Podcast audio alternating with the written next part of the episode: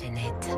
Bonjour Baptiste Gabory. Bonjour François, bonjour à tous. Faire entrer les prévisions météo dans une nouvelle ère, c'est l'objectif du nouveau satellite européen qui sera lancé demain depuis Kourou en Guyane. Ah oui, cela faisait 20 ans que ce n'était pas arrivé. Le satellite Météosat de troisième génération sera lancé par Ariane 5, satellite géostationnaire développé depuis 10 ans par un consortium européen et qui profitera de nombreuses agences européennes, notamment Météo France. Sylvain Lemoyle est un des responsables du centre de météorologie spatiale de Météo France. C'est quand même important parce qu'avant on avait des images euh, toutes les 15 minutes sur l'ensemble du disque terrestre comprenant l'Europe, l'Afrique et l'océan Atlantique et on va passer à, à 10 minutes. Donc on va déjà avoir des images plus fréquentes. Pour l'instant avec Météosat de seconde génération, on était plutôt sur des résolutions de, de 3 km et on va avoir des images là qui vont atteindre 500 mètres de résolution, donc elles seront aussi plus précises. Images plus fréquentes, plus précises grâce au nouvel imageur embarqué dans le satellite.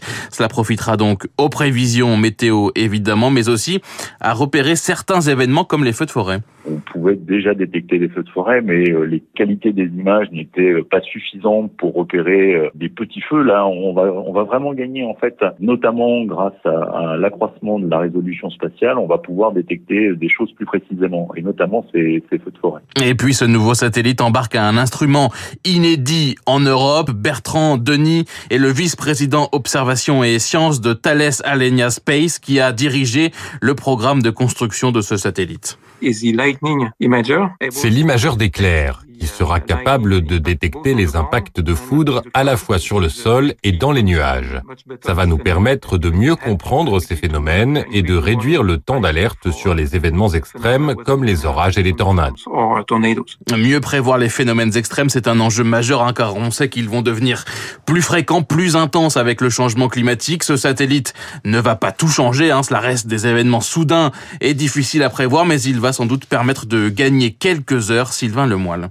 On peut imaginer qu'on arrivera à dire plus précisément quelques heures à l'avance les communes, les départements ou les régions qui seront touchées. En revanche, euh, voilà, on n'est que sur des instruments d'observation, donc euh, dire que euh, la foudre va exactement tomber en ce point-là ou que la tornade se déclenchera sur sur tel village, ça c'est des choses qui sont pour l'instant encore impossibles. En 2025, un satellite jumeau sera lancé. Il permettra encore d'améliorer la fréquence des données collectées, à savoir un scan toutes les deux minutes minutes 30 pour l'Europe contre 10 minutes avec ce nouveau satellite. Deux autres encore en construction suivront, puis deux plateformes de sondage.